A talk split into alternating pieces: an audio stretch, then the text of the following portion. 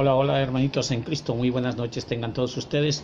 Estamos aquí para meditar las citas para el día sábado 14 de agosto de la decimonovena semana de tiempo ordinario.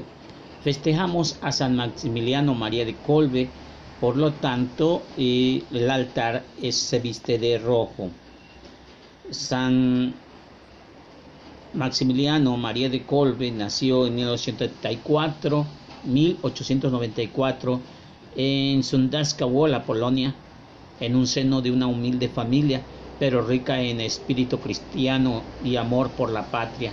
Y antes de ser ordenado sacerdote fundó en Roma el ejército de María Inmaculada y ya sacerdote fundó la ciudad de la Inmaculada, centro propulsor del apostolado auténtico estilo franciscano. Durante la Segunda Guerra Mundial fue deportado al campo de concentración de Wasowski Colbe se ofreció como voluntario en sustitución por un compañero condenado a morir de hambre. Murió el 14 de agosto de 1941 después de recibir una inyección letal. Su cuerpo fue incinerado en el horno crematorio. Fue beatificado por el Papa San Pablo VI y canonizado por San Juan Pablo II en 1982. Pero para deleitarnos con la palabra del Señor, nos pondremos en su divina presencia en nombre del Padre, del Hijo y del Espíritu Santo. Amén. Guardamos silencio unos segundos y pedimos perdón por nuestros pecados. Decimos, yo confieso ante Dios Padre Todopoderoso y ante ustedes hermanos que he pecado mucho de pensamiento, palabra, obra y omisión, por mi culpa, por mi culpa, por mi grande culpa. Por eso ruego a Santa María, siempre Virgen, a los ángeles, a los santos y a ustedes hermanos que intercedan por mí ante Dios nuestro Señor. Dios nuestro que llenaste de celo por las almas de amor al prójimo y el presbítero, Martín San Maximiliano María Colbe, inflamado de amor a la Virgen Inmaculada, concede propicio que su intercesión, trabajando esforzosamente por tu gloria al servicio de los hombres, podamos asemejarnos a tu Hijo por la muerte, el que vive y reina contigo por los siglos de los siglos. Amén. Primera lectura del libro de Josué. En aquellos días habló Josué al pueblo y les dijo, teman al Señor y, y sírvanlo con la sinceridad de su corazón. Apártense de los dioses a los que les sirvieron sus padres al otro lado del río Éufrates en Egipto, y sirvan al Señor. Pero si no les agrada servir al Señor, Digan aquí y ahora, ¿alguien quiere servir a los dioses, a los que sirvieron sus antepasados al otro lado del río Éufrates, a los dioses de los amorreos en cuyo país habitan? En cuanto a mí me toca, mi familia y yo servimos al Señor. El pueblo respondió, lejos de nosotros abandonar al Señor para servir a otros dioses, porque el Señor es nuestro Dios y el que fue nos sacó de la esclavitud de Egipto el que hizo ante nosotros grandes prodigios, nos protegió por todo el camino que recorrimos y en todos los pueblos por donde pasamos, e impulsó a todos los habitantes al país que llegáramos. Así pues también nosotros serviremos al Señor porque Él es nuestro Dios. Entonces Josué les dijo al pueblo, no creo que ustedes puedan servir al Señor porque es un Dios santo y celoso, que no perdonará sus rebeldías y pecados. Si después de esto el bien que el Señor les ha hecho, los abandonaran para servir a dioses extranjeros. Él los castigará, acabará con ustedes. El pueblo le respondió a Josué, no nos sucederá lo que tú dices, porque ciertamente servimos al Señor. Jesús le dijo al, Josué, Josué le dijo al pueblo, ustedes son testigos de que han elegido servir al Señor. Respondieron ellos, somos testigos. Jesús, Josué les dijo entonces, Apártense pues de los dioses extranjeros que tienen y vuelvan su corazón al Señor, Dios de Israel. El pueblo respondió a Josué, serviremos al Señor nuestro Dios y obedeceremos sus mandamientos. Aquel día Josué renovó la alianza del Señor con el pueblo y lo impulsó a este mandamiento y normas en Siquén. Josué escribió esta cláusula en el libro de la ley de Dios. Tomó luego una gran piedra y la colocó al pie de la encinta de la encina que estaba en el santuario del Señor. Josué le dijo a todo el pueblo, esta piedra será testigo de que ha oído lo que el Señor les ha dicho. Ella será testigo como ustedes de que quieran renegar del Señor su Dios. Por fin, Josué respondió al pueblo y cada uno se volvió a su casa. Algún tiempo después murió Josué, hijo de Nun, y su siervo del Señor, a la edad de 110 años. Palabra de Dios. Te alabamos, Señor. Al salmo responsorial contestaremos, El Señor es nuestro, nuestro Dios. Protégeme, Dios mío, porque tú eres mi refugio yo siempre he dicho que tú eres mi Señor. El Señor es la parte que me ha tocado en herencia. Mi vida está en sus manos. El Señor es nuestro Dios. Bendeciré al Señor que me aconseja. Hasta de noche me instruye internamente. Tengo siempre presente al Señor y con Él a mi lado jamás tropezaré. El Señor es nuestro Dios. Enséñame el camino de la vida, enséñame del gozo de tu presencia y de la alegría perpetua junto a ti. El Señor es nuestro Dios. Aleluya, aleluya, aleluya. Aleluya, aleluya, aleluya. Del Santo Evangelio según San Mateo. Gloria a ti, Señor Jesús. En aquel tiempo pasaron cinco años, cinco niños a Jesús para que les impusiera las manos y orase por ellos. Los discípulos renegaron a la gente, pero Jesús les dijo, dejen que los niños no les impidan que se acerquen a mí porque de los que son como ellos es el reino de los cielos. Después se impuso las manos y continuó su camino.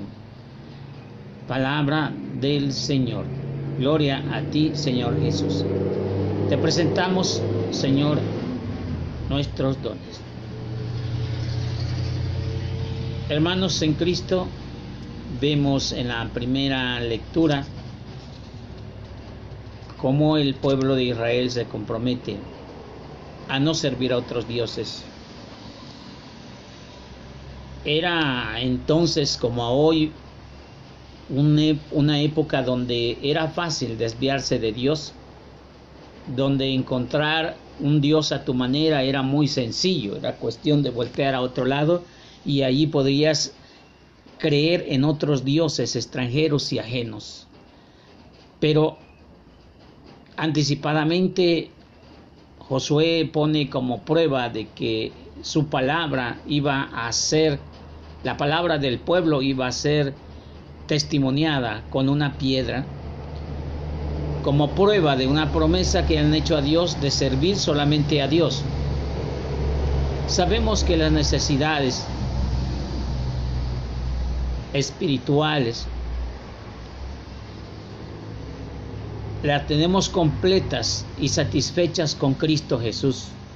Sin embargo, nuestras pasiones terminan sucumbiendo ante otras formas y guías de puertas falsas. Por eso abandonamos a Dios, porque seguimos nuestro propio pensamiento, nuestra propia forma de ser y no la forma que Dios quiere. Aquí dice, ustedes pueden servir al Señor porque es un Dios santo y celoso, que no, no creo que ustedes puedan servir al Señor, porque Dios es santo y celoso, no perdonará sus rebeldías, pero que ellos estaban seguros. Aún así, muere Josué, el hijo de Nun, a la edad de 110 años. El segundo caudillo más eficaz de Israel muere. Desde luego hay muchos cambios.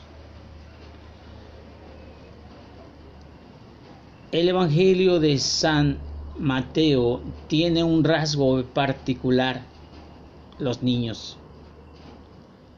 Antes los maestros no podían llevar consigo a mujeres. Los maestros de aquellos tiempos solamente se dirigían a los jóvenes y eran los jóvenes quienes elegían el tipo de educación que buscaban, como cuando buscas una escuela la que más se te apega a tus necesidades o las cosas que quieres hacer. Así en aquellos entonces había diferentes escuelas. Eran los jóvenes quienes buscaban al maestro y se sometían a él, a una especie de esclavitud. Y les enseñaban rollos, les enseñaban cosas escritas. Jesús tiene una forma diferente de llevar ese, ese magistrado. En primera, no son ellos los que eligieron al maestro, es el maestro quien los eligió a ellos, los llamó cada uno por su nombre. Aquellos ha de entenderse que los antiguos maestros no podían llevar a mujeres. Jesús llevaba mujeres al servicio del Evangelio. Desde luego tampoco no podía ni pensarse que pudiera acercarse los niños. Pero Jesús, como acabamos de ver, Jesús le dice a sus apóstoles que deje a los niños que porque impiden que se acerquen a él. Parte de lo que es el bautismo consiste en eso, de que acerquemos a la vida a Cristo los nuestros, los nuestros pequeñitos, desde pequeñitos. Mucha gente no está de acuerdo, pero es un hecho que desde la vida cristiana, desde cuándo puede ser posible, desde que tiene razón o antes, si estás con alguien que cree. Es una cuestión que queda pendiente para hablar acerca del bautismo de los niños. Sin embargo, aquí Jesús lo dice bien claro, dejen que los niños se acerquen a mí. No se los impida, porque de, de ellos son el reino de los cielos. A lo mejor tus pensamientos son de adulto.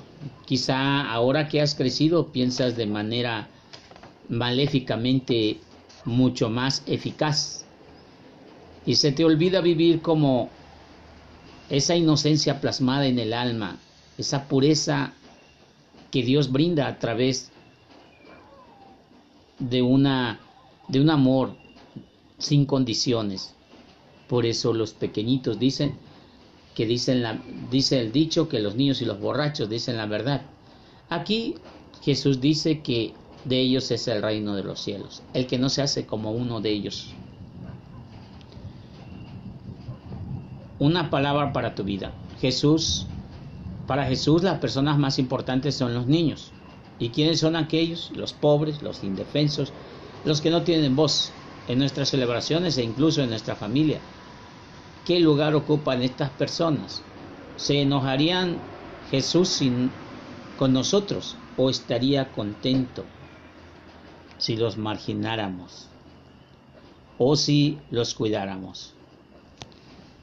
Hasta ahí vamos a dejar el día de hoy. Vamos a hacer una pequeña oración.